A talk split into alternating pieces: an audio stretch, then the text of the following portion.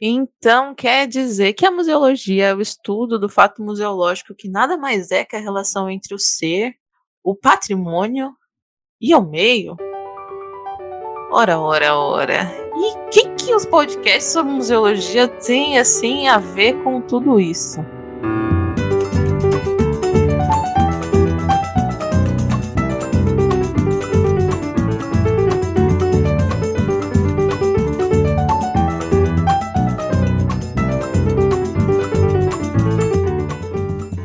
Hoje estou aqui, euzinha Juliana Gueiros, fazendo o host de vocês.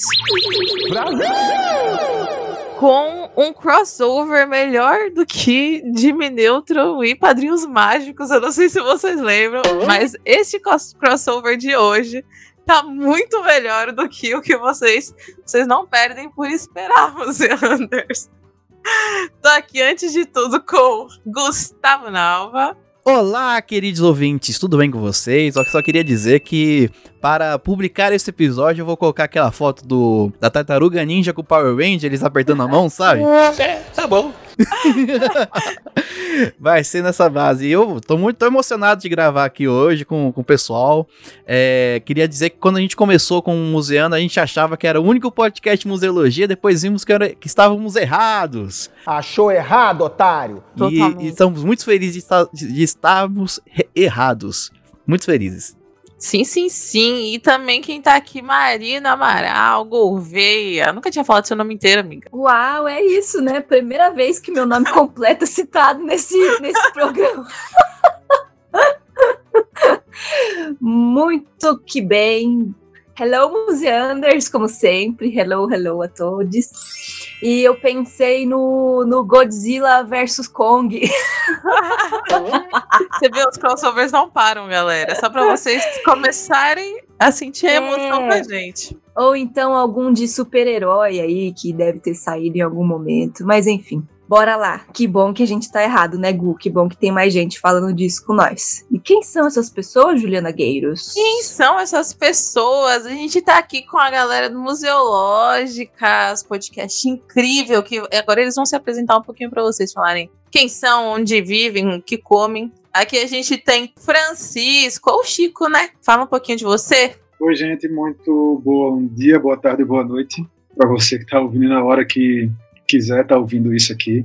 Só primeiro dizer que é massa estar tá aqui, é muito bacana estar tá participando aqui com vocês, conhecendo pessoalmente desse jeito que é possível conhecer pessoalmente hoje em dia vocês e é, meu nome é Chico e eu sou parte do Museológicas, né? Faço parte desse desse grupo que a gente já está com a gente acabou de fazer três anos agora em maio e a gente tem monte de programa feito.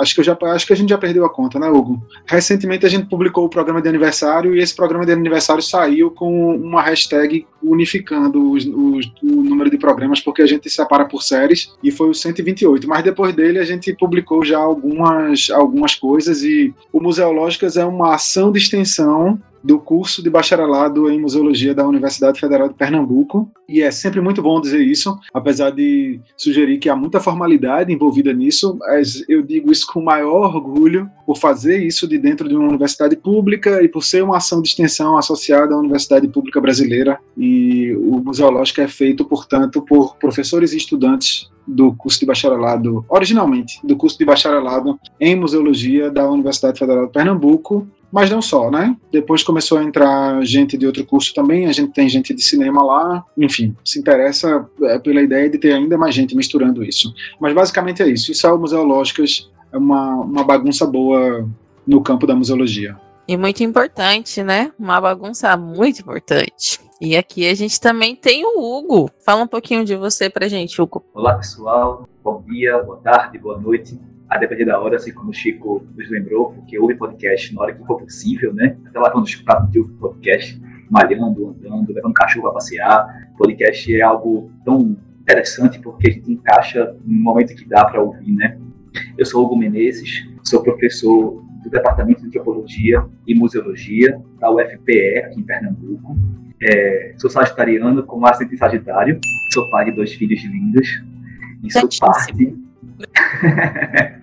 e sou parte do Museológicos Podcast. A gente meio que coordena, eu, Chip e outros colegas de trabalho. tenho o prazer de compartilhar esse projeto com o Francisco, que é meu amigo de muitos anos, que a gente tem trabalhado intensamente para produzir os diversos programas que, que a gente está produzindo, né? São muitos mesmo, de fato. A gente vai conversar um pouco mais sobre o podcast, mas também sempre quero dizer o quanto a gente é feliz fazendo esse trabalho. É um trabalho que a gente gosta muito de fazer, porque a gente acredita na potência do podcast como expansão mesmo da, do que a gente produz aqui na universidade.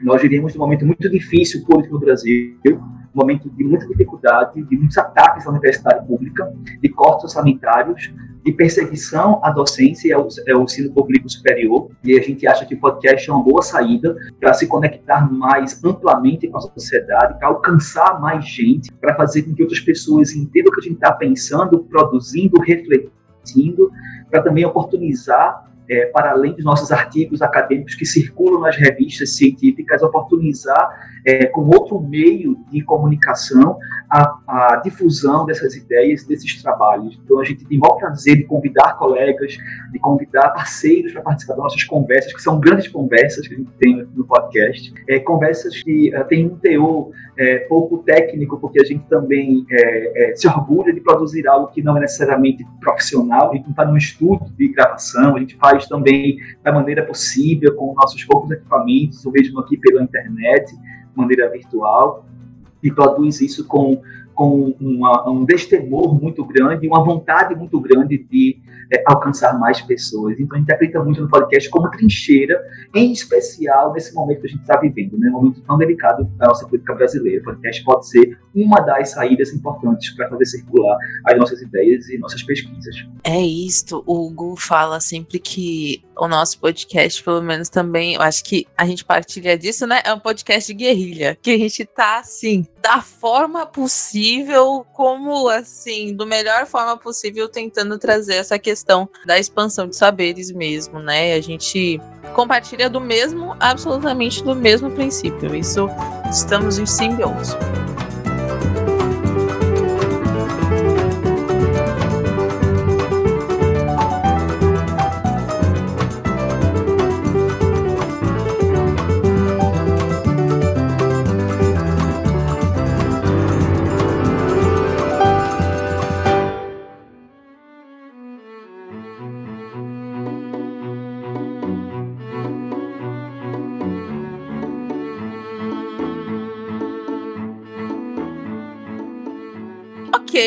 Vocês já falaram um pouquinho, assim, né, do que deram só uma pincelada do que o museólogo, do que o museológicas é, né? Mas a gente quer saber como que tudo isso aí começou, né? Como que surgiu essa ideia é, de trazer, de produzir esse podcast dentro da área da museologia, que a gente sabe que é uma área extremamente interdisciplinar, extremamente é, é nova, entre aspas, mas é ainda assim, né? A gente está em construção, assim como toda ciência, mas enfim, ou não. É isso aqui. Outra, outro negócio que a gente sempre conversa aqui, a gente sempre fala que é um. É um. Um tabu falar de museologia como ciência ou não. É isso aí a gente. É um episódio para É um outro episódio pra gente trazer. Mas enfim, como é que surgiu tudo isso, gente? Conta pra gente. Gente, a primeira coisa é dizer que o curso de museologia da UFPE é um desses cursos que, que foram criados com, a, com o programa Reúne, né, com a expansão universitária é, do programa Reúne, e, e, vários cursos foram criados mais ou menos na mesma época, ali 2008, 2009, 2010. O da UFPE está nessa história também, né, é um curso que abriu em 2009, e o Museológicas é um instrumento de contribuição de um desses novos cursos com um debate dentro de um campo ampliado, vamos dizer assim, da museologia. A intenção da gente é fazer um pouco, fazer circular um pouco mais aquilo que se está fazendo, que se está construindo ali em Recife, mas não somente, né? Originalmente a ideia era que a gente construísse algum podcast de crítica da cultura é, de forma mais ampla, mas terminou usando o Museológicas, construindo o nome Museológicas, para que isso se canalizasse de fato para um campo da museologia, para um campo ampliado da museologia, que era um campo com o qual a gente efetivamente queria dialogar, né? Não, não simplesmente a partir da, do museológico, mas a gente vem fazendo isso desde que a gente entrou nessa história, né? Desde que a gente entrou nesse campo, né? Seja participando dos eventos, é, fazendo conexões com os outros cursos, né? Estabelecendo redes mesmo com os outros cursos, e o museológico é um instrumento a mais disso, desse exercício, né? A intenção de, não, então não é a intenção de, de pensar esse campo a partir de de um desgaste da, de um tipo de comunicação, como o Hugo falou. Não é a ideia de que, de que a comunicação científica ela é desgastada, ela é, ela é de alguma forma elitista, isso acho que é uma boa crítica se fazer sim a esse tipo de comunicação, mas, é, pelo contrário, é tentar pensar em um canal a mais de, de comunicação, um canal a mais de comunicação a partir da universidade, e de pensar mesmo essa circulação do debate como uma forma de democratização do debate mesmo, assim, é, ou seja, não é, não é tentando superar um, um, tipo de instrumento, pelo contrário, é a ideia de que esse instrumento precisa ser multifacetado, ele, ele precisa ter mais de uma cara, e o podcast, mas não só o podcast, né, essas novas ferramentas de, de, de tecnologia de comunicação e informação são, são fundamentais para que a gente se entenda de outra forma mesmo, né, para que a gente se compreenda de outra, de outra maneira. O Museológicas, eu acho que nasceu a partir dessa ideia. Então, no início, eu acho que a gente também não tinha muita ideia de como é que ia ser, não. De como é que ia fazer, não. E a gente gosta de não ter tanta ideia assim ainda. Essa aqui é a verdade. A gente sabe mais ou menos como a gente faz hoje.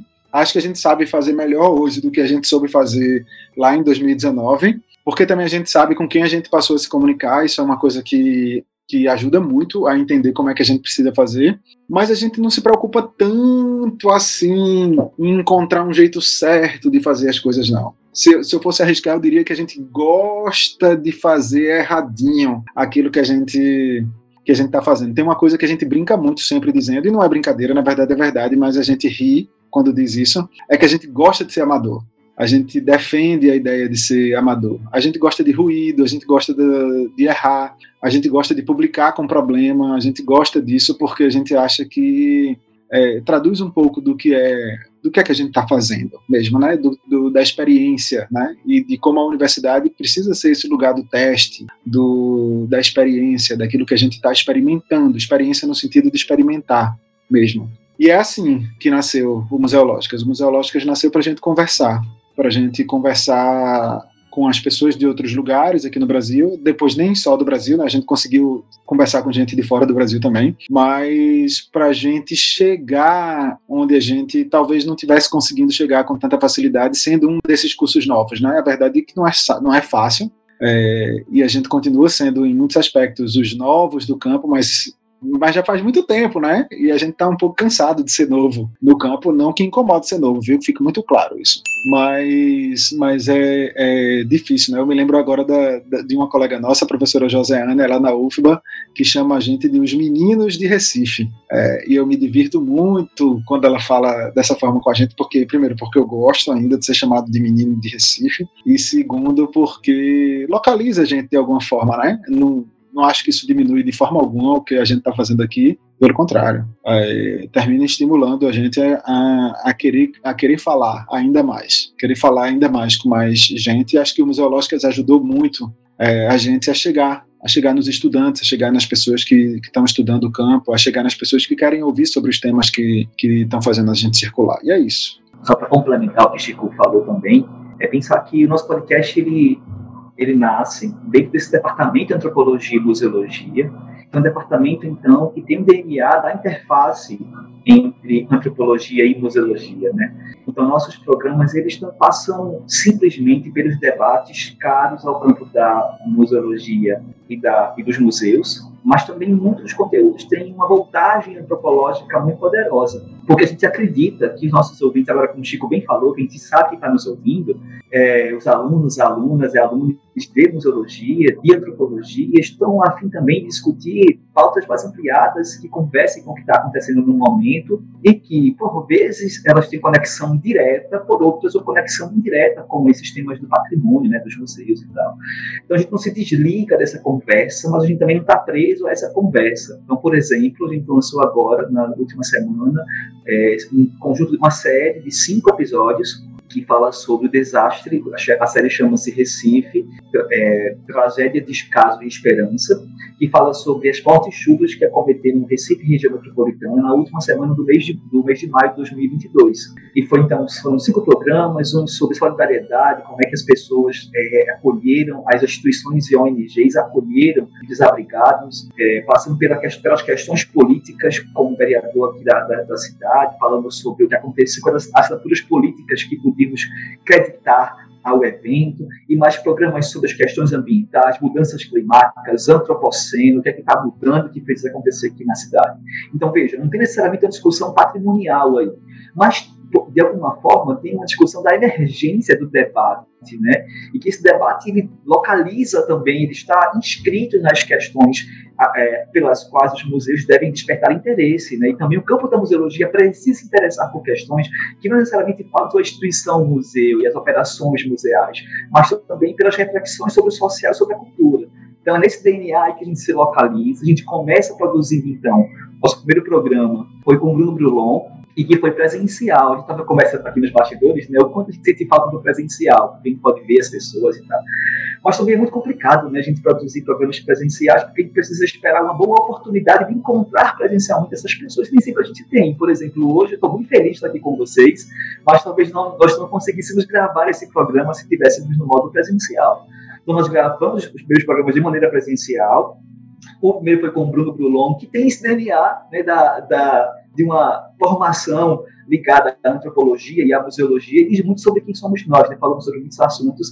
Daí lá para cá a gente aprendeu a fazer é, o podcast, transformando, convertendo o nosso movimento em movimento virtual e também produzindo de forma é, é, que a gente gosta muito, que são as séries. Então a gente vai pensar nas séries que a gente quer produzir, na quantidade de programas que a gente acredita que conseguimos não esgotar o tema, mas, é, de algum modo, debater com mais profundidade o tema, como foi o caso do Recife, a gente achou que cinco programas ao longo de uma semana, um por dia, como a gente fez semana passada, daria conta de, minimamente, adensar a discussão sobre o que ocorreu aqui, a tragédia que ocorreu em Recife. Então, a gente pensa nas séries, pensamos numa série na Covid, por exemplo, que chama Antropológicas. Essa série foi a série que mais rodou da gente, que ela teve mais de 30 programas só sobre é, COVID, a Covid, né, os impactos da pandemia para a sociedade, com diversos temas que, que, estavam lá em pauta mas também nunca deixamos de falar sobre os museus, sobre os patrimônios, estão sempre, sempre, são talvez os programas mais ouvidos são aqueles ligados aos museus, aos patrimônios, como lançamos um agora, é, no ensejo da Semana de Museus, que foi sobre museus e poder, a gente bateu um papo. E nesse programa, eu tenho muito carinho por ele, porque esse foi um programa que nós fizemos, digamos que um programa para dentro nosso. Foi eu, o professor Francisco, o professor Alex Jesus, o professor Daniel Vieira, a professora Elaine Miller, que somos nós que, de alguma forma, ali é, conduzimos o projeto Museu de Podcast, nós juntos, numa conversa sobre museus e poder. Né? A gente fez um tempinho para cada um, fez um programa enxutinho, fez um conceito para isso. E é um programa que eram nós falando no podcast. Outros programas são convidados que a gente traz para debater a pauta. E assim a gente descobre uma forma nossa de fazer, né? É, que é pensando nas séries ou pensando na emergência, na urgência de alguns debates que são importantes e que a gente acredita que podemos contribuir lançando, é, catapultando a esfera pública, ao debate público, um programa ou uma série com alguns programas para pensar a discussão. Eu acho muito interessante, né, porque o Museológicas ele surgiu no, no começo de 2019, né, vocês falaram, falaram que fizeram três anos agora em maio, e a gente vai fazer três anos de outubro, né, a gente surgiu no mesmo ano, só que uma em, em, semestres diferentes ali, né? E eu acho muito legal isso, né? Parece que algo está algo prairava pelo ar ali, tipo assim, gente, precisava precisa de um podcast sobre museologia. Então vamos. Aí foi um em Recife, outro em São Paulo. E eu acho muito legal isso. É, vocês falaram sobre conversar com várias pessoas aqui. A gente aqui na Museana, a gente também procura sempre estar tá furando, furando a bolha. É difícil pra gente aqui, mas a gente sempre dá um jeito, né? Porque não tem jeito. Eu, Os Mari... destinos. Ai, não presta nenhum.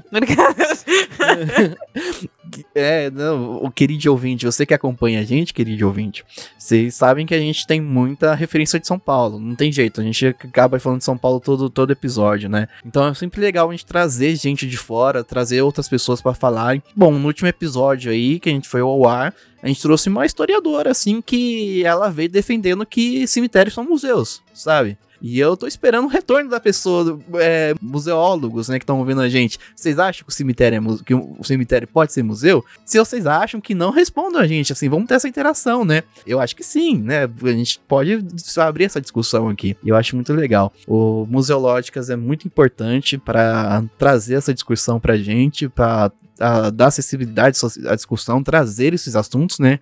Que a gente, vocês comentaram agora, né? A atual situação do Brasil, né? Tipo, né? Nunca, nunca foi favorável, mas agora tá muito, tá muito menos ainda, né? Então a gente tem que dar maneiras de, de democratizar a, a discussão debater esses assuntos, né? Que são importantíssimos, né? E é isso, muito maravilhoso. É, nesse lance de furar a bolha, que pra gente de São Paulo, enfim, temos aí um, um, um clubismo, que eu sei que eu posso dizer assim, para além de da gente tentar trazer pessoas de outros espaços, eu falo por mim, né, que eu sou cria aqui de São Paulo. Então, eu só trabalhei em São Paulo, estudei em São Paulo. Eu conheço a realidade, as realidades dos museus de São Paulo, digo do centro, nem de outros estados eu conheço. Então, quando a gente conversa com pessoas de fora, é furar eu mesma furando a minha bolha, sabe? Não só trazendo conteúdos para os ouvintes, mas também para eu aprender. Então, eu aprendo demais aqui com, com todas as conversas que a gente promove aqui, né? E trazer vocês. É, a piadinha do início, né? Esse crossover, ele está sendo, enfim, posso ir pela chave do clichê e dizer que está sendo enriquecedor, e tá mesmo. Porque eu tô, vocês estão falando e eu tô pensando o quanto a gente age numa nas, num, num, caminho parecido, mas também são caminhos muito diferentes, assim. Então, está sendo bem, bem interessante ouvir vocês, né? Acho que é uma das principais características em que nos une é de fato falar da museologia e extrapolar tudo isso, né? Deixar cada vez mais claro que museologia não precisa estar no museu e estar tá ali, né? É uma ferramenta disponível para para quem quiser, enfim, para quem puder, quem se interessar, se apropriar desse, desse tipo de, de abordagem, de ver a vida, de ver os conteúdos, de ver, ver com essas lentes mais sensíveis de como a cultura ela é não só um assunto elitizado, mas parte da nossa vida, parte do nosso ser, né? Então a gente acho que trabalha nesse sentido a gente do Museando com uma pegada mais humorística, né? A gente faz episódios. Tem um episódio nosso que fala sobre cinema. Foi muito engraçado aquele episódio, Foi muito engraçado gravar. Teve Chapolin, teve a Múmia, enfim, teve referências muito engraçadas. E vocês têm uma outra abordagem, né? Enfim, a gente, são, são as nossas diferenças que, no, que nos enriquecem, né? Uma outra abordagem, é. mas não deixa de ser também engraçada, ser divertida, extrovertida. sim, Temos sim. Bons, bons episódios ali na Museológica. Sim, são, são são as coisas que, que nos enriquecem sempre, né? Tem uma coisa que eu acho que é bacana de ser dito sobre essa coisa da, de furar a bolha. Eu não sei, eu, bom, tem duas coisas que eu queria dizer. Eu não sei se, se faz parte de uma condição mais essencial para se produzir algo a partir do, do, Recife, por exemplo, essa necessidade de se conectar com, os outros, com as outras regiões do país. Eu acho, e eu não vou explorar isso assim, eu não, porque eu não faço ideia do que é que isso significa é, mais faço ideia do que é que significa essa experiência para a gente, especificamente, para o Museológicas. E para o Museológicas significa ousadia mesmo. É escrever para as pessoas, ir atrás delas, se apresentar com, com acho que ajuda um pouco o fato da gente estar tá na, na universidade, né, da gente se apresentar como professor da universidade, tudo isso acho que abre um pouco desses, desses caminhos. E acho que dessa forma a gente conseguiu chegar em, em, em pessoas de todas as regiões do país, por, porque os e-mails chegaram lá, porque os contatos chegaram, porque essa rede é uma rede que inter, termina interligando mesmo é, gente que está pesquisando coisa parecida e que se conhece de outros lugares, né, se conhece dos congressos, se conhece dos eventos, e aí a gente termina conseguindo chegar nas pessoas. E a turma fora do Brasil é o, o bom e velho, a boa e velha cara, cara de pau mesmo de escrever para essas pessoas e algumas respondem, a maioria absoluta, viu, que fique claro, e algumas não. E as, e as muitas que respondem, uma boa parte termina dizendo: Olha, eu topo. Acho que a pandemia, por incrível que pareça, por incrível que pareça, a pandemia ajudou nisso, porque essas pessoas que normalmente têm uma agenda muito difícil, elas estavam em casa. durante esse tempo. Então, gente que era muito difícil de acessar, sei lá, Jorge Urtzi fez, gravou um programa com a gente, ou Saskia Sassen gravou um programa com a gente, e eles estavam em casa. Né? Jorge Urtzi estava na Costa Rica, Saskia Sassen estava em Londres, e eles responderam um e-mail dizendo que topavam falar com a gente, e gravaram com a gente dessa forma, porque porque estavam né, na quarentena também, estavam reclusos nesse tempo. Mas fora isso, é, as oportunidades, assim, quando o mundo era presencial e como ele está se esforçando para voltar a ser, sempre que a gente tinha as oportunidades, a gente gravava. Então, vai viajar para um congresso, leva o gravador e, e, conversa com alguém de lá, né? Assim, encontra alguém que tem uma boa oportunidade de uma, de uma boa discussão e que termine envolvendo os nossos interesses, né? Nós somos, nós temos interesses diferentes e a gente consegue achar é, objetos que, que são parte desses, desses interesses para a gente. Fora isso, é, isso tem a ver com a primeira coisa que eu estava dizendo aqui. Eu acho que, que que é importante demais para o, que, o que a gente está fazendo aqui em Recife, conversar com quem está fora mesmo. Eu não sei como é que vocês pensam isso especificamente dentro do, do, do podcast, mas para a gente acho que termina sendo muito importante, né? Não simplesmente, não somente para que a gente se pense para que a gente pense o que a gente está fazendo mesmo, mas como um exercício de descoberta mesmo, como, como uma forma da gente, da gente ir descobrindo quem são esses outros atores, né? o que é que essas outras pessoas estão fazendo. Tem uma série que a gente publicou no ano, no ano passado, Hugo pode me corrigir se eu estiver errado. Eu agora não tenho mais certeza se foi em 2021 ou em 2020. Em parceria com o pessoal da Museologia da Federal de Santa Catarina. E o, inclusive aproveito para mandar um abraço para a rapaziada de lá, e eles eles foram atrás da gente porque eles iam fazer eles têm um evento anual lá que se chama Museus de Resistência e não ia rolar esse evento presencial e eles não sabiam como é que eles iam fazer aí eles já conheciam Museológicas e procuraram a gente para que a gente fizesse o evento participasse do evento online, eles iam fazer um evento todo online, mas eles queriam que o evento online tivesse alguns programas de podcast que a gente construísse esses programas a partir de uma pauta compartilhada e publicando pelo Museológicas. Então, veja, isso foi possível por duas razões fundamentais. Uma, porque o Museológicas chegou lá, e eles estavam conhecendo o que é estava rolando, e segundo, porque eles entendiam que aquilo era um canal importante também. Que sair de Santa Catarina em comunicação com Recife, minha gente, é muito longe né? Sim. É, é, muito longe que ficou perto, né? Porque a gente trabalhou ali durante um mês inteiro junto e essas duas, essas, esses dois cursos, essas duas escolas terminaram publicando um material que é um material muito bonito, por sinal. Recomendo demais. Não vou dizer, eu não vou falar do, do, das minhas preferências em relação aos programas que a gente publicou ali naquela série, não, porque eu prefiro alguns a outros, mas eu não vou dizer quais são.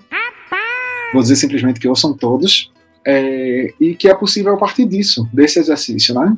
E vocês estão falando que vocês estão muito, muito, muito dentro aí de São Paulo, mas vocês hoje estão falando com Recife, né? Então é um pedaço desse, desse exercício, dessa que também é possível a partir dessas redes, né? Eu acho que isso começou com uma brincadeira ali de um post que a gente fez e, e o, o perfil de vocês comentou lá e o que é que, é, sei lá, quando é que o Museológicas vai gravar com a gente e, e eu acho que eu mesmo fui lá e brinquei, o que é que tá faltando para fazer isso, né? Foi. E, é, e é isso, é isso que a gente, que a gente faz sempre. Né? As pessoas aparecem e o que a gente diz imediatamente é vamos fazer, a gente vai muito na, na cara de pau também, né, Gu? Ousadia e alegria. Na ousadia e alegria. Sim.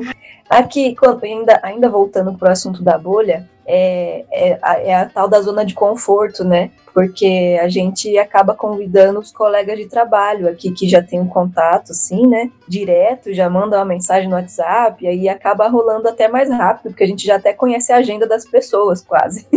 e aí, é, para chamar pessoas de fora, tem um outro tipo de contato, né? tem, tem que ser mais cara de pau ainda de mandar um e-mail, de mandar um, mandar um fazer um comentário no post, e aí, o que, que falta pra gente gravar junto? Mas às vezes acaba rolando, né?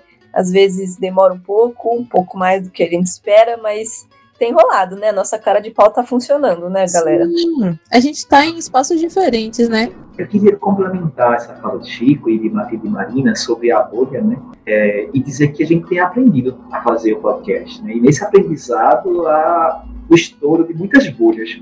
A gente não, a gente fazia presencial, como eu falei a vocês, né? depois passou a fazer online, conseguimos ampliar nossa, nossas conexões e falar com mais gente, certamente. Mas acho que foi Marina que falou que muitas vezes a gente aprende muito fazendo, então eu acho que a gente utiliza esse espaço como um espaço de aprendizado e a gente começa a se preocupar ao longo do percurso, a gente começou a se preocupar mais, por exemplo, com a representatividade, né? quem são as pessoas que vão dar voz a museológicas, tema, os temas precisam é, também lidar com a ideia da diversidade. Não pode ser só eu e Chico falando, por exemplo, porque, bom, como somos nós que na maioria dos programas estamos conduzindo as pautas e organizando como é que vai ser a gravação e tal, a gente nunca quis que fosse sobre nós o podcast. A gente não tem interesse algum de transformar o nosso trabalho numa plataforma de visibilidade de Hugo ou de Francisco, mas sim da pauta e da discussão. E, se possível, daqueles que estão falando, não de nós que estamos produzindo o programa necessariamente.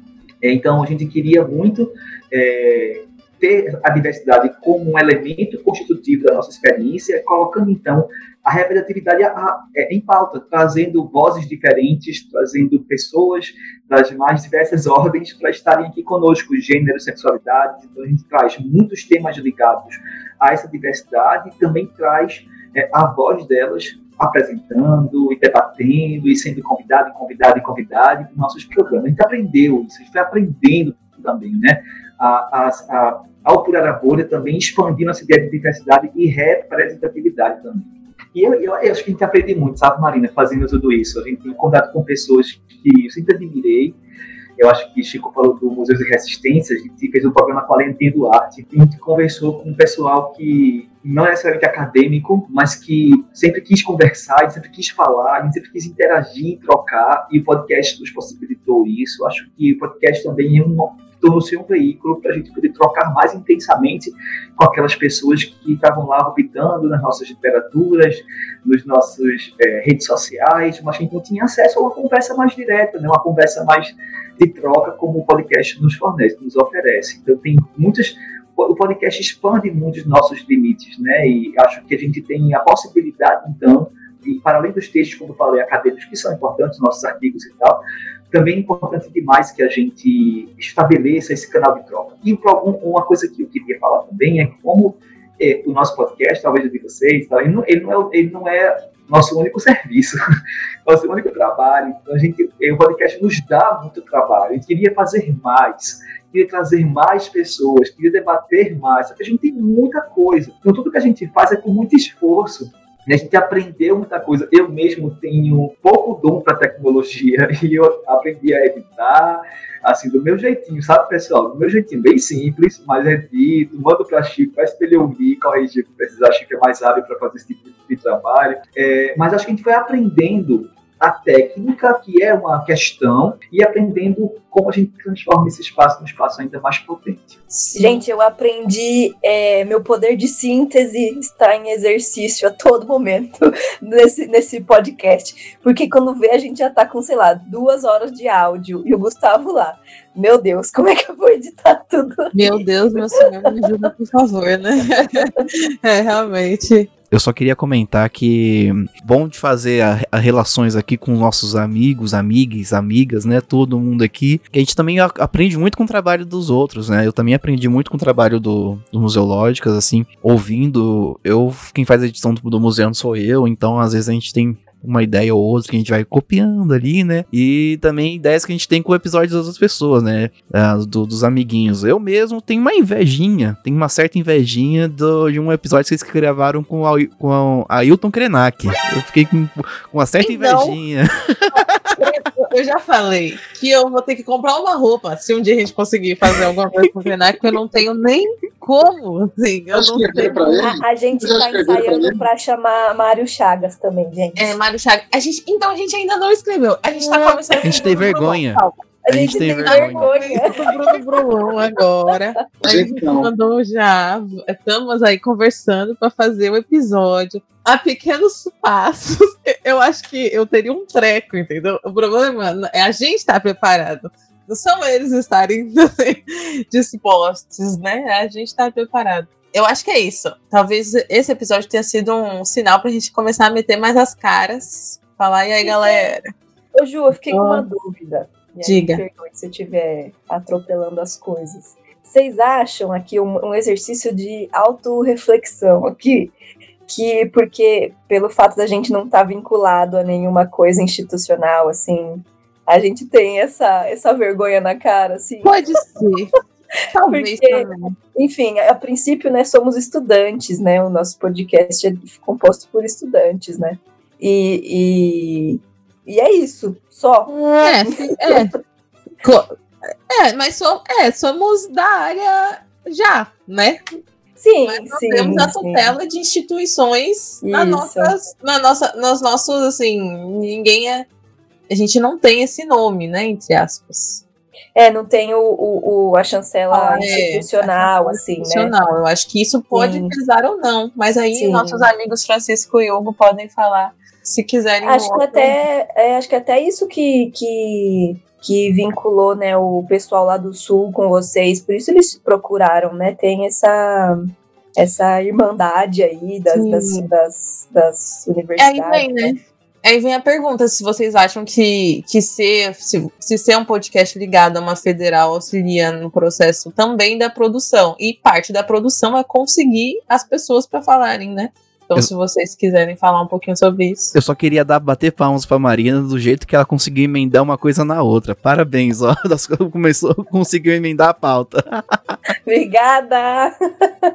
É, sim, eu acho que a universidade facilita. E, veja, a, a primeira coisa que eu queria dizer sobre isso é: eu sou um grande entusiasta da universidade. Um grande entusiasta da universidade pública brasileira. Então, ela é muito importante. Ela é muito mais importante do que um centro de formação, simplesmente. Amamos muito a universidade pública. Defendam a universidade pública. E Isso. grátis para todos, e todes e todas. Isso, isso. A universidade pública é um dos mais importantes instrumentos de mudança social no Brasil. É fácil demonstrar isso, é muito fácil demonstrar isso em dado e é um- é um- enfim, é uma importante instituição de fazer o mínimo pela educação no Brasil, que é alfabetizar. Dar conta de uma defasagem gigante do ensino médio e do ensino fundamental no Brasil e alfabetizar a população, alfabetizar uma parte grande de- das pessoas que têm conseguido acessar essas universidades, principalmente a partir das suas leis de, lei de, leis de cotas e de como, de como o perfil do estudante universitário mudou nos últimos 20 anos. Né? Você que está ouvindo isso, reflita sobre o que, é que aconteceu no Brasil nos últimos 20 anos, sobre o que compreende uma parte grande dos, desses, desses últimos 20 anos e de como a universidade mudou. Né? Assim, a, a universidade que eu cursei como estudante de graduação, junto com o Hugo, porque nós somos da mesma turma de graduação, 99.1 na UFPE. A gente entrou com seis anos na universidade e é uma turma muito diferente das turmas que são as minhas turmas hoje, né? Assim, as nossas turmas hoje são turmas muito, muito mais pobres, muito mais pretas e, e, e são turmas diferentes, né? Que representam a diferença, não simplesmente a diversidade, representam a diferença, porque ocupam lugares políticos da diferença, efetivamente. E é óbvio que usar essa insígnia, usar esse lugar para falar, ajuda a gente a fazer o trabalho da gente. Se por um lado é, essa universidade é alvo, como o Hugo já falou hoje aqui, ela é um escudo.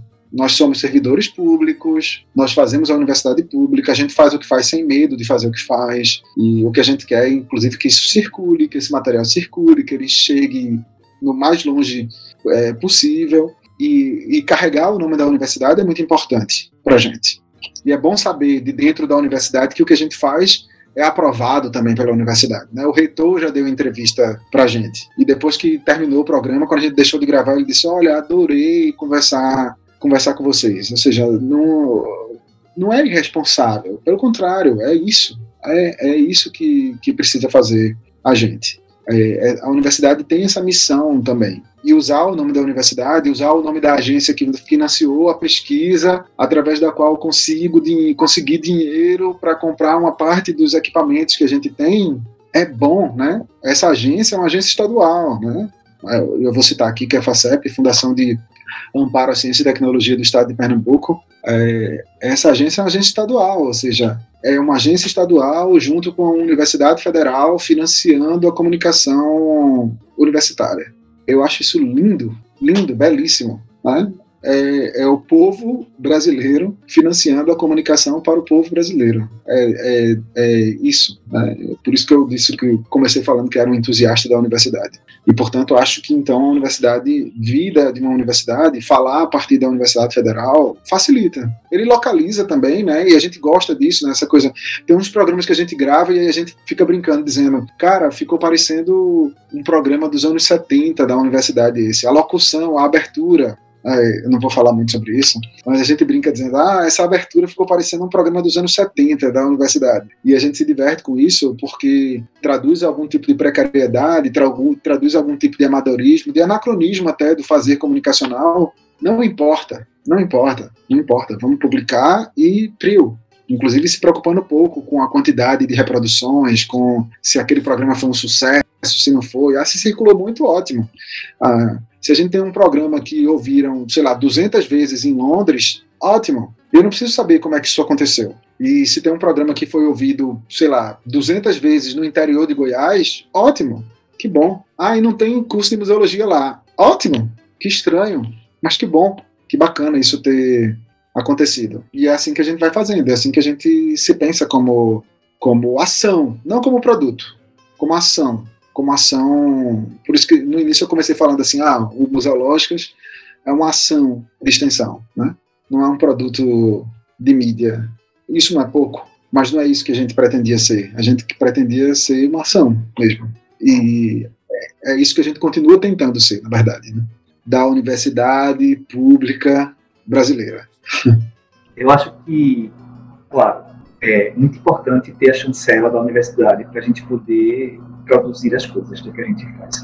É, e é, é inegável. Entretanto, eu acho que, pensando na experiência do museando, é possível fazer coisas de qualidade sem necessariamente estar ligado à universidade. A gente tem esse dever e essa missão porque nós somos servidores públicos e professores da universidade pública, né?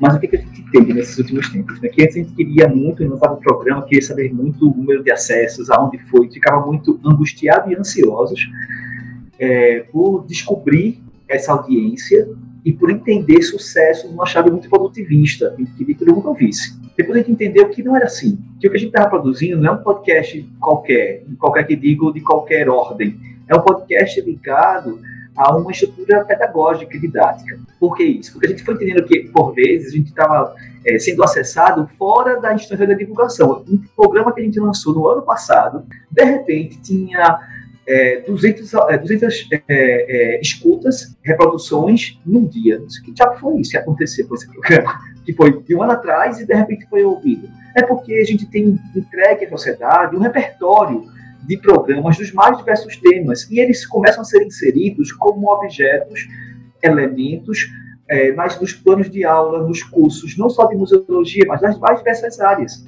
E aí, então, é que a gente começa a entender que o que a gente está fazendo não está na chave da produtividade necessariamente, mas está numa outra chave, está disponível para a sociedade para ser acessado a todo momento, para ser trabalhado enquanto material didático, enquanto conteúdos relevantes as discussões no campo da museologia, da antropologia e outros campos também.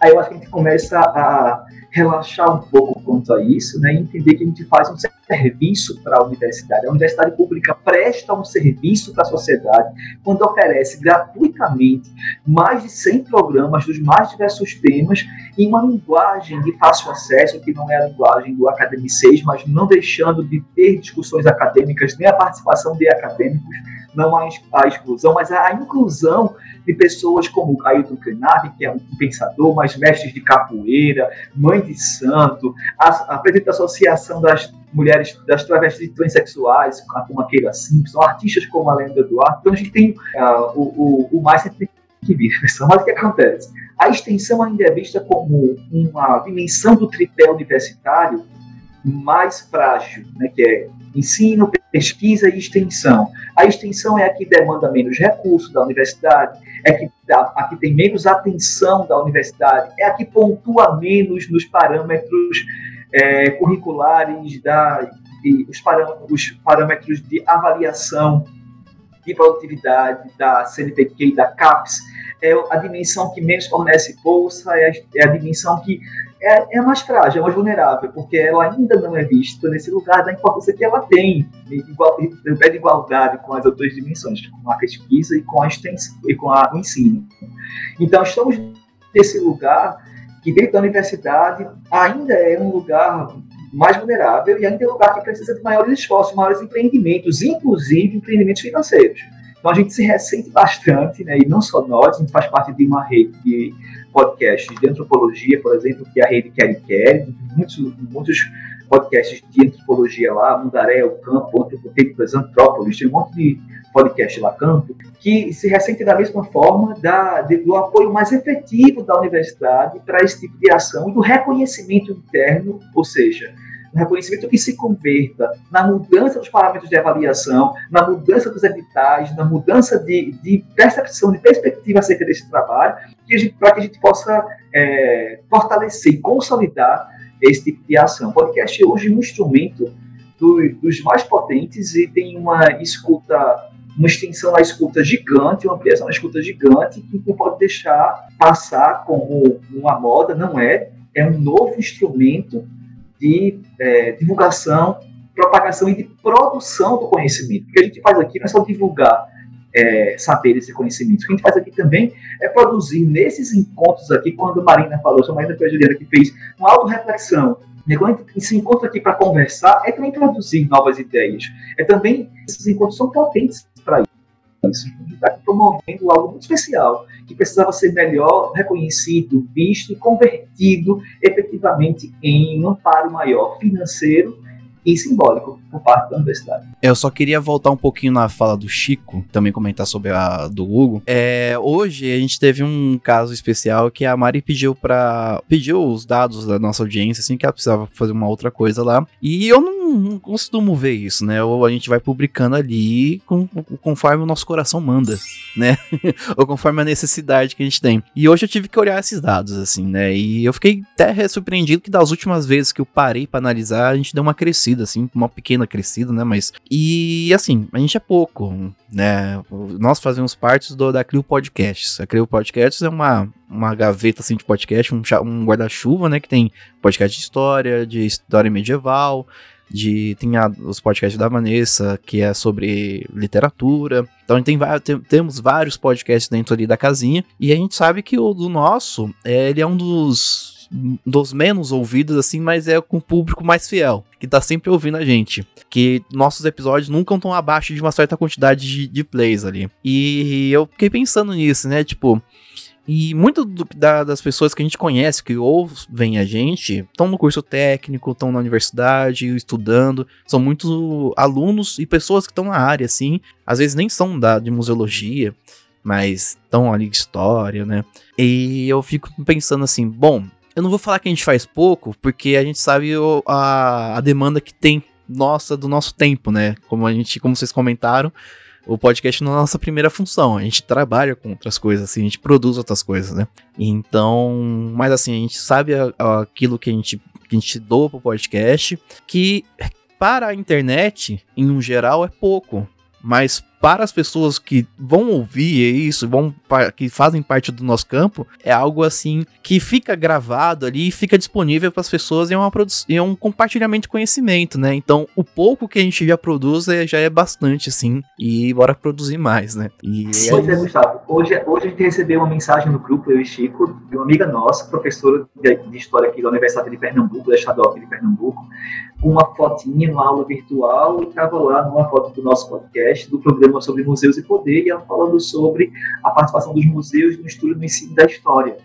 E aí, num, num evento como esse, por exemplo, a turma inteira vai ouvir o programa, e de repente o programa sobe, assim, sei lá, 50 escutas. Assim, Rapaz, o que acontece? Acontece que as pessoas estão entendendo que, que, que, o que é o podcast. Vão acessar o Museando Crio lá para buscar um programa que seja legal para colocar no plano de aula, que os alunos escutem, para que a gente possa, sabe, é, eu acho que a gente tem ah, um outro entendimento do que é esse material. Não tem, não tem que ter a urgência da curtida, do like, da escuta imediata. Precisa entender qual é a nossa missão. Nossa missão é produzir e ofertar. Esse conteúdo. Está lá registrado, inclusive como registro de uma, de uma memória de um momento muito específico. Nossos programas sobre pandemia, gravados entre 2020 e 2021, são 30 programas que a gente transcreveu todos eles, estamos tentando fazer um trabalho agora de publicação, logo logo vai sair, espero, que é porque a gente acredita que esse é um registro muito potente de um momento muito específico da gente e o, e o que é, a gente estava pensando naquele momento. Está lá registrado, os podcasts estão lá, só você escutar, você vai ver um programa sobre festa e pandemia, sobre segurança pública e pandemia, sobre mulheres e pandemia, relações raciais e pandemia. Era o que a gente estava pensando no momento da pandemia.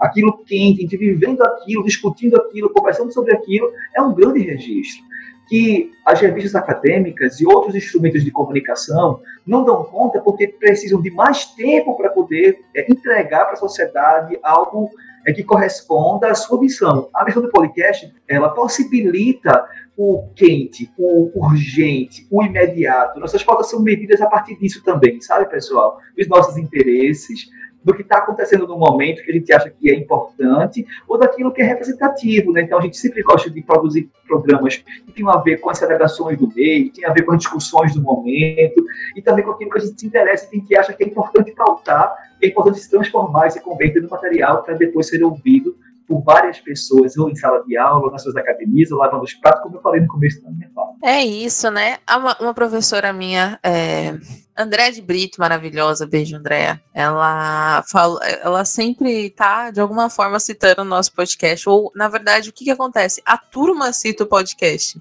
dentro da UFBA, assim, a galera realmente ouve a museando e acaba citando, assim. Aí ela falou uma coisa uma vez em aula que foi muito importante, assim. Ela falou que o trabalho que a gente faz, a museando e a museológicas, obviamente, é, é um trabalho de também repositório bibliográfico, assim. A gente está criando referências, exatamente, está produzindo, está fazendo tudo isso, assim. E nesse mundo que a gente precisa pensar nos multimeios, né? Gostei muito dessa desse clique agora que o Hugo trouxe de é algo para agora, é sobre agora, é falando sobre é, é essa resposta mais imediata a algo que, gente, é basicamente a função social que a gente tem como museólogos é repassar algum processo cultural, alguma coisa para a sociedade, dentro né, da museologia social que a gente tanto gosta e, e cita e, e, somos partes de, né? Já tem norma BNT para referenciar. É verdade, eu, eu estou usando isso no, no meu mestrado. Lindo é demais. Ai, meu Deus. Inclusive Ai. usando museando no mestrado, gente. Ai, gente, não tá de chorar. Eu posso me autorreferenciar. Ponte, Enfim. vozes da minha cabeça. Mas é. vozes da minha cabeça. Literalmente, né? Se você tiver com com fone de ouvido. Exatamente. Não, mas é isso, é esse poder que a gente tem, né? De fato, na verdade, essa responsabilidade quanto ao poder que a gente tem de reprodução de saberes, assim. E a gente, e é muito importante também Dentro disso tudo, eu gosto muito de como a participação de pessoas está sempre incluída, no, no, como o Hugo também trouxe questão das pautas, é, como, que é, como que é pensado, né? Como que surgiu tudo isso, como como que estar na faculdade também, como estar dentro de uma federal também, né, ajuda de certa forma a chancela, mas tudo isso está muito pautado na participação, de fazer com as pessoas, de fato, né? De trazer outras pessoas. E, é, e, e nisso eu vejo muito uma ligação também com o museu. Vocês fizeram também episódio com Museologia Quilombola, que é a galera daqui, que tem Lucas, tem. Ah, na, inclusive, vai ocupar em algum momento o, a Museano, já está num. É um projeto na ver pra gente, pra ela ocupar o Museano, a gente vai. Já um spoiler, galera. Um spoiler aí. Não sei. Ó, fica aí o spoiler, Museanders. Aguardem. Mas enfim. Juliana jogou no ar. Joguei bonito, galera. Pega. Plantou a sementinha. Plantei. Vocês aí que. Então você quer ocupar o Museando? Olha só, vem falar com a gente. Enfim, e é isso. É, eu vejo muito essa, essa, essa, essa relação que a gente tem entre podcasts, né? Fala aí, Mar. Eu fiquei pensando agora é, com essas duas últimas falas da Ju e do Hugo, né? O quanto a gente planta sementinhas, e repetindo a expressão, para as produções científicas, né? Porque produzir um texto tem um tempo, né? E as coisas estão acontecendo a todo momento. Então a gente sempre vai ler um texto que já fala de uma coisa que já passou e talvez já tenha mudado, algo mudou, algo ainda se manteve, mas assim, a gente sempre tem essa, essa questão do, do tempo, né? E enquanto a gente fala, enquanto a gente grava, enquanto a gente está aqui raciocinando e pensando, a gente está também produzindo esse conhecimento, colaborando para a difusão dele, né, como bem falamos anteriormente. Em termos de mídia, nessa diversidade de, de, de formas de acessar as pessoas, né, eu fico pensando a gente fez uma visita recente à ETEC, né, ao curso que a gente se formou, e a gente conversou com as turmas recentes, né? E aí eles, a, a, alguns professores disseram que indicam, né, o, o Museando para a turma, e a turma já trouxe também que eles já ouviram alguns episódios, e é exatamente isso, né? É, tem gente que trabalha e estuda e só tem tempo de ler alguma coisa, estudar no trajeto, né? E o podcast ajuda nisso, porque é um, um jeito de você consumir e pensar e ali é, utilizar esse momento embora não seja ideal, né? A gente deveria ter um momento para estudar com tranquilidade nas, no mundo ideal, se não fôssemos capitalistas e sofrêssemos com a marginalidade global, né? É, mas enfim, é, nesse sentido, eu achei interessante o, essa galerinha mais jovem, né, do, do, do, curso técnico. Tem gente de todas as idades, né? Mas a maioria que a gente viu nessa última visita era um, um pessoal mais jovem, né? E é um, e de acordo com as nossas métricas lá, que eu dei uma olhada hoje com o Gustavo também, público jovem é bastante presente na, né, no, em quem nos ouve, né? Então, em termos de, de linguagem, a gente está no, na linguagem do momento, né? No, no, tipo de conteúdo, assim, no formato de conteúdo do momento, né? Na eu linguagem do jovem. Dos jovens. e é legal. Eu pra... sou jovem. É, você, é, você, é milagre, você é jovem. Todos nós somos. Tem, tem uma, coisa, uma coisa mais, viu, Marina, que é importante de dizer é, é, que a gente precisa se livrar da, da, da, ortodoxia, que é imaginar que o estudo se dá simplesmente a partir de uma única via, que é a via da bibliografia tradicional do texto acadêmico. Veja só, eu não quero negar a importância desse recurso. Eu sou um defensor disso também. Mas uma Gente, coisa não exclui a outra, né? É, sempre fomos para a ciência, mas. Eu não, posso, eu não posso ser cínico de, de, de, negar que o estudante está interessado nesse tipo de, de recurso. Ele está interessado no recurso do podcast. Então, cara, veja, eu quero que você leia o texto. Eu, eu gostaria muito que você lesse esse texto. Se você não vai fazer isso, você vai ouvir um podcast entrevistando aquele autor, por exemplo, que, que era do texto para você ler. Ótimo, ótimo, ótimo. Da mesma forma que se você está ouvindo o seu texto com audiodescrição no ônibus enquanto você está indo para a universidade, gente, é melhor do que não ler. É melhor do que não, não tá, não tá, não tá a par de nada do que está sendo discutido ali. E se o podcast está ajudando, enquanto você está fazendo sua faxina, enquanto você está lavando seus pratos, enquanto você está, sei lá, lavando sua roupa, você está ouvindo 30 minutinhos de uma discussão que interessa a você, porque eu não quero que você faça isso por obrigação também, mas que interessa a você, ótimo, maravilhoso, maravilhoso. Deu certo, é o que a gente pensa. Deu certo. É isso, sabe, esse pessoal tem uma. Os, os museanders, né? os guiais. É, é, que acontece também é que o formato podcast ele é muito elástico. Então tem podcast de tudo. A gente, nos últimos anos, uma profusão de podcasts, né? então a gente sabe disso. O que nós fazemos é algo específico, né? O que o Museante faz, o que o Museológicas faz é algo específico, é um tipo de discussão, mas para todos os gostos. Acho que precisa se desfazer da ansiedade, você tem que ouvir tudo né? Você ouve quando você puder. Eu gosto de ouvir, por exemplo, na academia, porque eu me sinto menos culpado. eu estou fazendo alguma coisa útil enquanto eu estou levantando os ferros. Aí eu estou escutando os podcasts dos, dos, que eu gosto, dos que eu tenho interesse, será isso do que eu tenho interesse. Então você pode pegar lá o Museológicas, tem sempre televisão, uma, um monte de programa, você vai escolher o que você quer ouvir também. Porque a gente sabe que é os que o Gustavo falou, dos nossos ouvintes fiéis. A gente sabe que nossos programas possuem também de temáticas muito ecléticas, tem muita coisa ali que a gente produz, Tem gente que se interessa mais quando os programas têm a ver com museus e patrimônios, né? Que é, um nosso, é, um, é uma dimensão que a gente não perde. A gente sempre vira e mexe, a gente traz um programa sobre museus e patrimônios. Então a gente sabe que esse programa de roda mais, em especial junto aos estudantes de museologia, o pessoal que está interessado em discussão sobre patrimônio, antropologia do patrimônio dos museus. É, a gente também sabe que é, um, programa como o do Recife, da série da semana passada, talvez não seja o mesmo público que escute.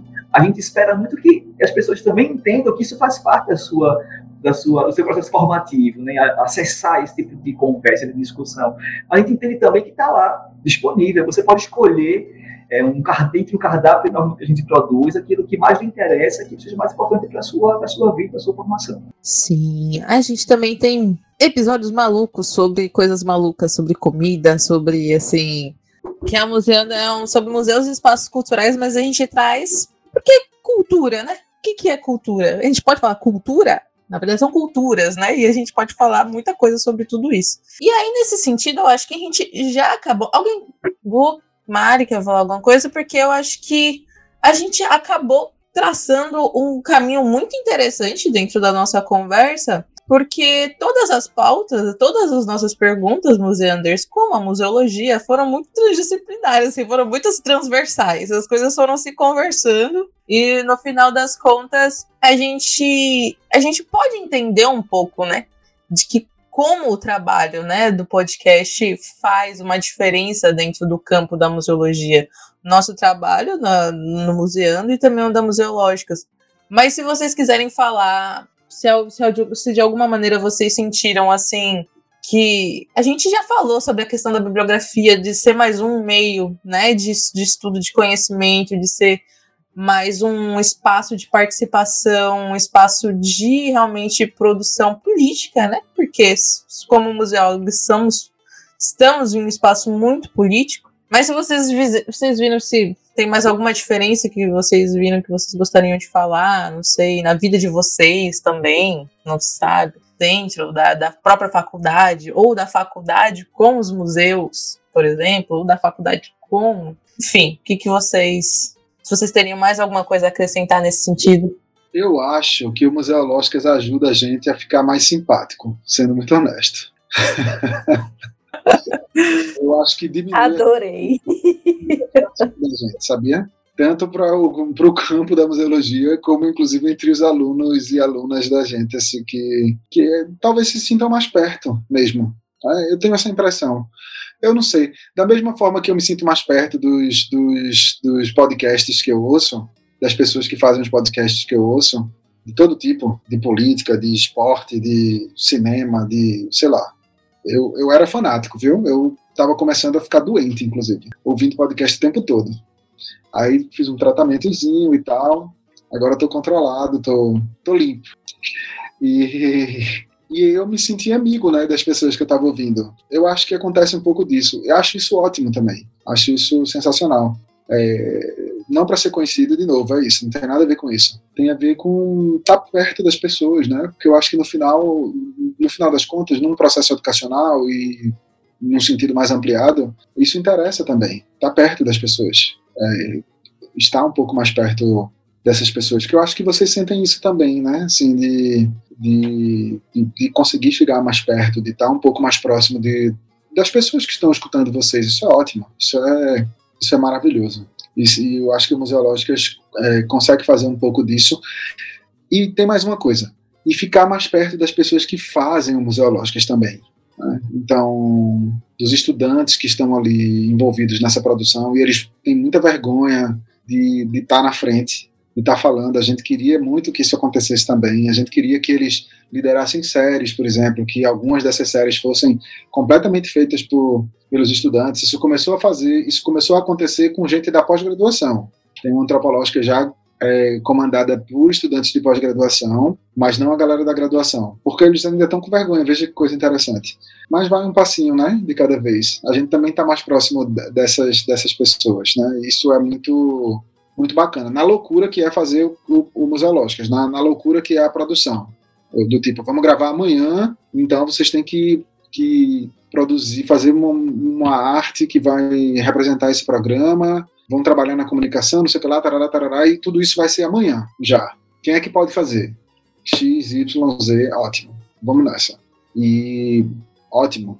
Acho que talvez um dos grandes legados do Museológicas, além do arquivo, como o Hugo já falou, é a pertitude mesmo. Essa coisa do estar tá perto, do, de ficar próximo, efetivamente. Mas é uma pergunta só de curiosidade mesmo. Enquanto extensão, se vocês dois saírem do projeto, o projeto continua? Ou depende muito de vocês, assim, do tipo, tem alguém que, enfim, não sei. Vocês entenderam a minha pergunta? Se é algo que é um projeto cuja estrutura independe de vocês ou não?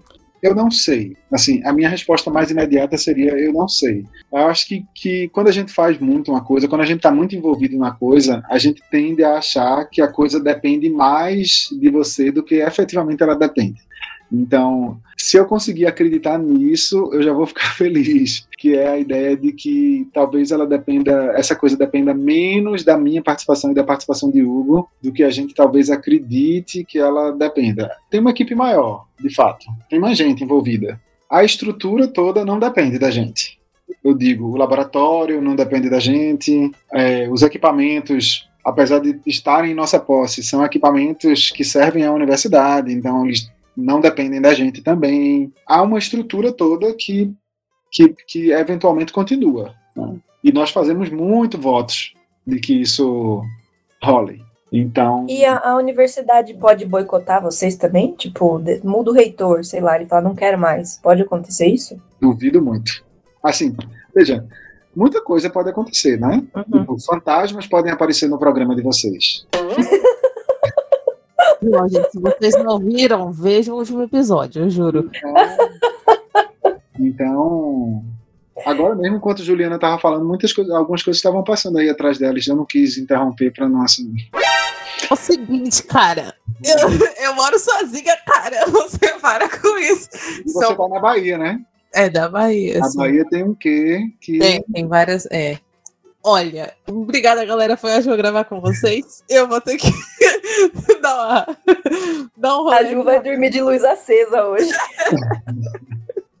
Já fiz muito isso também. Não, não acredito que nenhuma, nenhuma força institucional atrapalhe, não. Agora, sim, claro, né, o momento do Brasil é um momento tenso, né? A gente uhum. tem o tempo inteiro, é, sei lá, o presidente ameaçando as instituições e, e eu não sinto medo, mas fico assustado. Não, fico com medo, mas me assusto. Não sei se, se dá para diferenciar esses dois lugares, né? Assim, é, e eu não tenho medo porque tem muita coisa que, que nos protege em algum aspecto, né? De novo, nós somos servidores públicos, né? Assim, é, existe uma lei é, protegendo a, institucionalmente a gente, né? Enfim, mas a gente tá vendo todo, todo dia também notícias, né? De, sei lá, o, o Bruno Pereira era um servidor público também, né? E ele e ele estava afastado da FUNAI, mas ele era um servidor público. Então havia uma série de proteções para essa para essa pessoa. Né? Claro que eu não estou lançado a riscos no nível que ele estava, né? Assim, e, e ele merece todos os aplausos do mundo, merece que esse nome seja não só lembrado, mas presentificado que essa presença seja uma, uma, presença que dê força política ao que ele representa, mas a instituição falhou também, né? No momento em que ele é, é, é, é sei lá, assassinado, né? É o, é o, que eu acredito, né? Não, não, tem um corpo encontrado, mas é nisso que eu acredito. É, no momento em que ele é assassinado, a instituição falha. Muita coisa falha, mas a instituição é uma dessas coisas que, que falha com ele também. É, a gente não corre esse tipo de risco, e os riscos institucionais seriam só riscos do, do, do projeto deixar de funcionar, mas não acredito nisso. Não acredito. Inclusive porque na, na hora que a universidade deixa de bancar isso, a gente faz o projeto fora dela, dela também, né? Deixa de é, o projeto é como projeto da universidade. O sucesso de qualquer tipo de ação dentro da universidade pública, dentro das instituições públicas, ela precisa muito da, do reconhecimento, do amparo e do incentivo da instituição, né? Então, quanto mais a instituição, a Universidade Pública Brasileira, empreender esforços para solidificar, para consolidar as boas ações extensionistas, mais é garantido que tais ações tenham mais se perpetue, tenha mais tenha continuidade, tenha mais solidez. Então, é que dependa menos dos nossos, nossas paixões e desejos para continuidade e que também é, se converta, o trabalho se converta mesmo em reconhecimento público, reconhecimento é, de incentivos, que é muito importante. Eu acho que é isso, assim. Eu, eu não tenho medo da universidade pública interferir no trabalho, eu tenho medo da ausência dela nesse tipo de ação, de desestruturar, necessariamente de não apoiar a, a ação, de não amparar essa ação na, medida, na devida força que ela merece. Eu, eu e Chico, a gente a gente gosta muito do que a gente faz, a gente gosta muito do Museológicas. Eu acredito que o Museológicas é uma das coisas que eu mais gostei de fazer enquanto professor da universidade. Eu adoro fazer Museológicas, eu gosto demais dos programas no ar.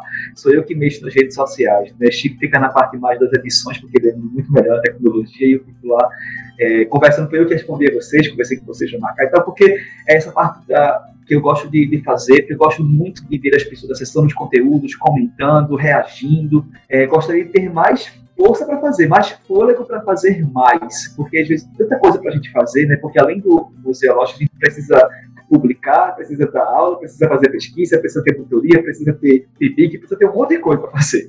E às vezes a gente não dá conta de tantas atividades e de fazer elas a contento, mas a paixão pelo podcast, pelo produto está ofertando, oferecendo, é, ainda nos mobiliza, eu acho que ela ainda nos coloca nessa, nessa, nesse front, acreditando que é uma excelente trincheira para batalhar nesse momento em que o Brasil se encontra, de dificuldades políticas de perseguição à universidade pública.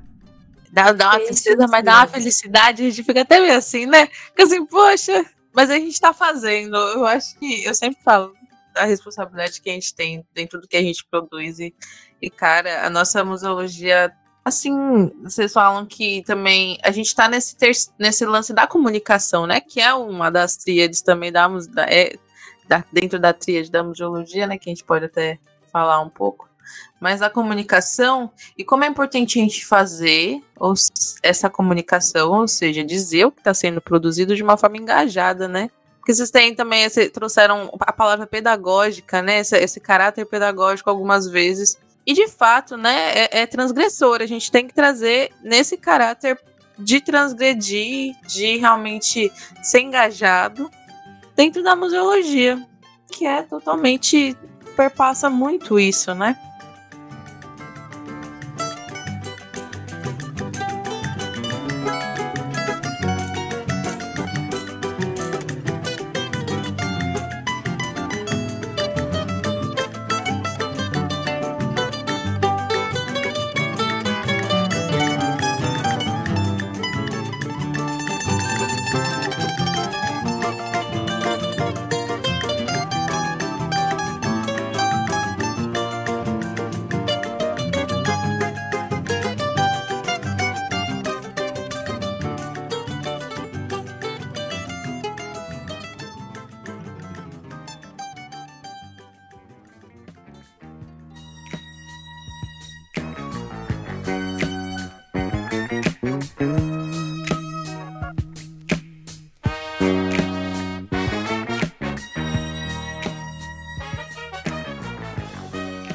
Como vocês sabem, Museanders, no final do nosso episódio, a gente sempre traz alguma diquinha cultural aí para vocês, alguma leitura, alguma coisa interessante. E aí eu queria perguntar se Chico, se Hugo tem alguma coisa legal para falar para os nossos museanders pesquisarem, além do Museológicas, que eu espero que daqui desse episódio você vá direto, museander, se você ainda não conhece, vá logo. Mas enfim, por favor, Francisco. Juliana morgou a minha dica, porque a minha dica ia ser exatamente essa. Como é um. um... Viu, gente? Vale muito a pena. É pode mais de uma pessoa falando. Ah, pode indicar episódios em específico. Podcast sobre podcast. O que eu ia indicar era isso. Gente, escuta a gente aí. Oxi, dá uma sacada aí. A gente tem uma lista enorme, mas assim, é, Gustavo estava falando sobre a gente indicar um ou outro, né? Um que eu indicaria mesmo, muito, muitíssimo, além desse, dessa série que eu adoro, que é essa série do Museus de Resistência, que a gente fez junto com o pessoal da UFSC, e eu gosto de todos os programas, é um programa que a gente fez sobre Bacurau, que é um, um programa que eu gosto muitíssimo, e Bacurau tem um museu, né, e, enfim, os caras vão buscar as armas lá, né? As pessoas vão buscar as armas naquele museu para defender a cidade deles. Eu acho que é uma representação maravilhosa do museu, como ele aparece ali em Bacurau. Assim, o museu não é o lugar de, de, coisa morta, não é o lugar de, daquilo que passou. As armas são de verdade, elas são tocadas, as pessoas manuseiam aquelas armas e as armas são usadas para defender a cidade. E é esse o papel que o museu ocupa ali naquele lugar. E a gente tem um programa sobre o museu em Bacurau E é bem legal. Eu acho muito legal esse, esse programa. Recomendo demais. Não vou recomendar leitura, não. Vou recomendar é, o Museológicas para quem está escutando. E vou a, aproveitar esse espaço também para dizer: olha, gente, venham ao Recife. Não só quem está ouvindo, mas vocês estão fazendo. Não me tente, não, que eu tô aqui do lado. né? Assim, é, uma horinha só de avião. É, mas esse convite, claro, se estende a Marina e Gustavo, quando estiverem por aqui, os procurem. A gente gosta muito de carnaval. Eles vêm passar um carnaval aqui no Recife. E Hugo, inclusive, recebe milhares de pessoas na casa dele no, no carnaval. Vem o Pará inteiro para casa de Hugo. Todo carnaval aqui em Recife. Quando estiverem no Recife, procurem a gente. Sério isso, não é da boca para fora, não. E que bom, muito massa conhecer vocês. É, vou passar a escutar agora. É, não, comecei a seguir o perfil nas últimas semanas, né? Quando, quando a gente se falou ali no, no Instagram, mas eu quero conhecer mais ainda o podcast e que bom, fico só feliz com esse tipo de comunicação, com esse contato. É massa isso. Que bom, foi um prazer falar com vocês. Então, gente, é, eu vou seguir a mesma linha do meu colega e vou dizer, escutem os Elógicas Podcast, escutem porque tem muita coisa legal lá, tem muita coisa interessante. É, eu recomendo, eu recomendaria vários programas, mas tem um que eu tenho muito carinho, que foi a entrevista com a Keila Simpson, que é presidente da Associação da, da Transsexuais e Travestis, Associação Nacional Brasileira, é, a ANTRA, e eu acho que a gente aprendeu muito com ela, com essa travesti potente, falando sobre a pandemia, mas não só, falando sobre luta e direitos. É, e também outros, outros podcasts que falam sobre museus e patrimônios. Eu gosto muito do programa com Jorge Utsi, por favor, lá, esse programa também é massa. É, e recomendo uma ação de um museu, que é uma ação aqui é, também da UFPE, que é o Museu da Parteira, não sei se vocês conhecem. O Museu da Parteira é um museu virtual, é uma ação da professora Elaine Miller, é, que é também colega nossa, que, que junto comigo com o Chico, trabalha conosco no Museu Oscars Podcast. A professora Elaine tem um museu virtual chamado Museu da Parteira, que nasce do desejo das parteiras pernambucanas de narrarem a sua história, a história por si próprias, por meio de ações e atividades. O museu existe sem muros, desterritorializado, itinerante, virtual, conformando-se em um lugar de reflexão e articulação de novas ideias e parcerias. Tem lá fotos, tem a biblioteca sobre parteiro e partejar, e tem muito do material que nós, eu e Elaine, fizemos, que nós produzimos o inventário das parteiras, entregamos ao IFAM com vistas ao registro do ofício de parteiras tradicionais como patrimônio material do Brasil. Parte dessa pesquisa está lá no Museu da Parteira e é uma ação super legal. E é isso, pessoal. Eu agradeço demais esse momento de encontro, de troca. É sempre muito bom a gente transformar os nossos podcasts nesse momento mesmo de, de auto-reflexão. É bom falar sobre podcast. Que boa oportunidade vocês nos deram, a mim e a Chico, de falar sobre podcast, a gente gosta tanto. E a oportunidade de conhecer Gustavo, Marina, Juliana, ouvir mais o Museando, quero ouvir mais, conhecer mais. Acho que esse crossover serve, serve muito para que a gente possa se conhecer mais, né, pessoal? E a gente, como disse Chico, ficar mais próximo.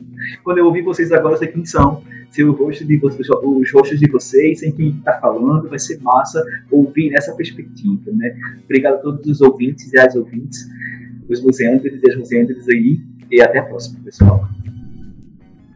Muito obrigada, Francisco. Obrigada, Gustavo, por estar aqui mais um episódio. Calma que eu também tenho dica. Ah, é? É porque eles já começaram a dar tchau. Aí eu falei, vou dar um tchau. Então. eu também tenho dica, é um projeto muito interessante que eu estou participando. É, junto com o pessoal da UFRN, com a Vanessa Espinosa, o pessoal da, do, do curso de História. Tem o projeto Prof. Histórias, né, que pessoal, professores de histórias da rede pública, da, da rede estadual, todo mundo, né, que, que é professor de história, entrou em contato com, com o prof. Histórias, principalmente é, eles focam na região, nor na região Nordeste como um todo. Tem, tem um episódio que tem gente do Ceará, tem gente da Paraíba. E eu tô fazendo a edição desse episódio, né? Fui convidado. Ah, eu mando um beijo aqui pra Vanessa Espinosa. Nossa querida professora aí, também integrante da Clio. E eu fui convidado a fazer a edição desse, desses, desses episódios. Já temos dois episódios ao ar.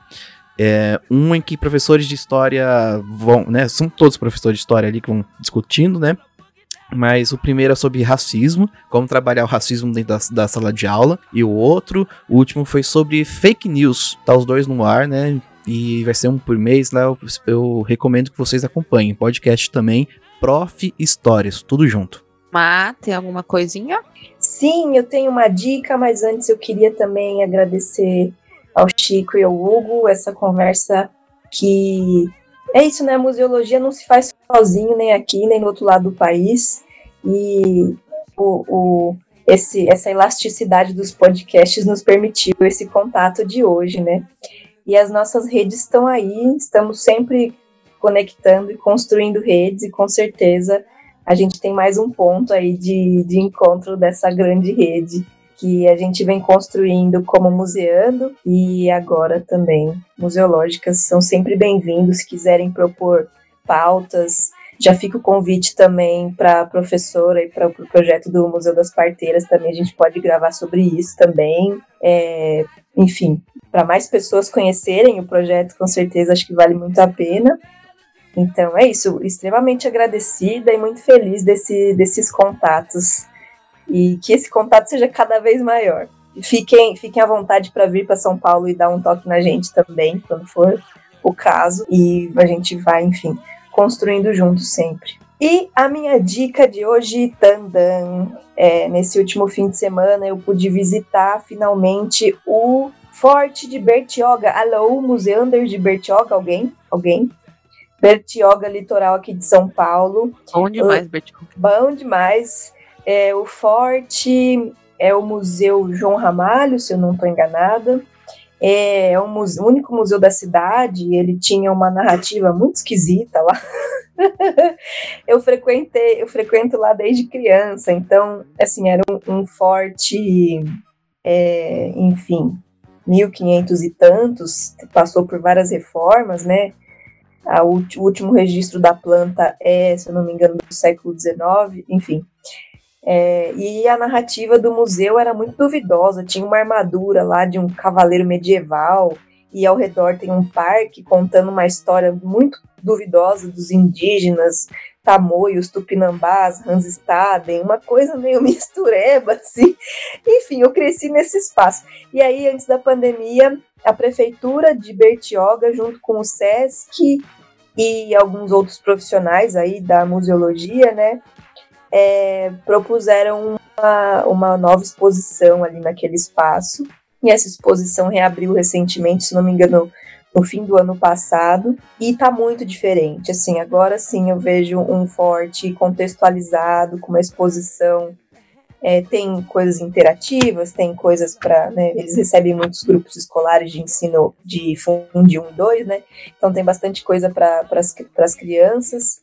Eles recebem muitos turistas também, o que, que também, enfim. Agora a exposição lá contempla a diversidade de públicos da melhor maneira que, né, que eu consegui observar ali. E o discurso, né, a narrativa ali da exposição, a, a contextualização histórica, está muito interessante pasmem, eles colocam a colonização, né? A gente aprendeu na escola, pelo menos, colonização. Lá tem um grande tópico, a invasão. Tadã! Eu Bom achei demais. genial. Aí Achei genial. então, é, isso já dá uma. Já dá um, um, pequeno spoiler do, de como que tá a exposição lá. Agora, enfim, a, a comunidade indígena atuante ainda lá em Bertioga foi também participante do processo da narrativa ali, né, de constituição da narrativa. Então tem outra cara, né? Obviamente. É, fica essa minha dica para vocês darem uma passadinha por lá, se puderem. É, e quem lembra de como era o Forte, está totalmente diferente. Tá bem interessante, mais contextualizado, com umas informações mais claras.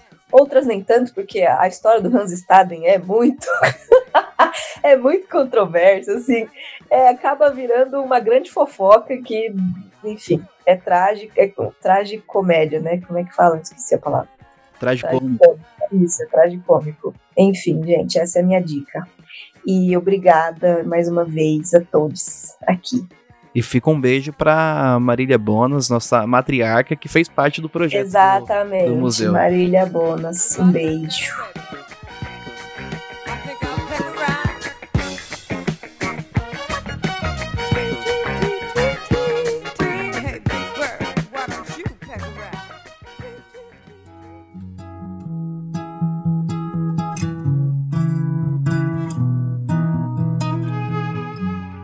Muito obrigada mais uma vez. Assim, eu acho que a gente conseguiu conversar, né? Dialogar dentro de espaços. A gente viu muita convergência, também espaços que ocupamos, de, estamos em locais diferentes, tanto geograficamente quanto dentro da academia, né? Cada um num, num, num espaço dentro da museologia e todo mundo produzindo museologia, produzindo é, conteúdo, é, bibliografia, produzindo coisas que a gente com certeza vai ter dentro do próprio espaço memorial da, da, da museologia, né? Isso é muito legal. A gente está construindo memória também. E eu não vou esquecer esse episódio, tanto porque eu acho que ele não se esgota. Esse episódio ele pode ter, ele teria mais quatro horas se a gente ficasse aqui, se não tivesse Pantanal para assistir, claramente.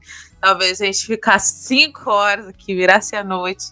E também quero, fico pedido para Francisco, Hugo, para trazerem as suas pesquisas para gente, é, venham conversar com a gente juntos, separados, venham, por favor, que a gente vai procurar. Vocês acham que. Porque assim, uma vez que você participou do Museando, já era. Você tem um contrato vitalício, de, independente do que você esteja produzindo, você pode vir trazer pra gente, porque como estudantes, né?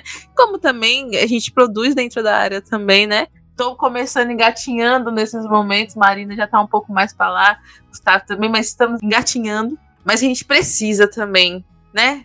Ter essa conversa direta com quem está produzindo o que a gente pesquisa, o que a gente estuda. Então, muito obrigado por estarem aqui.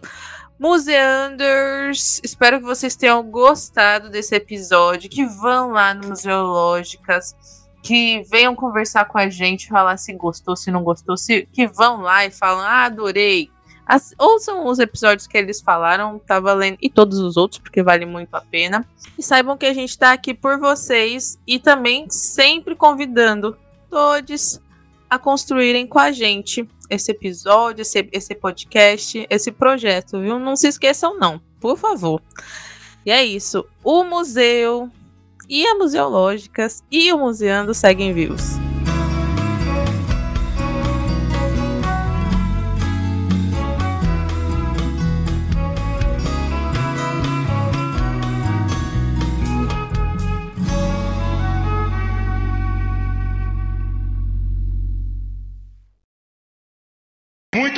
Vão com Deus, valeu. Santos!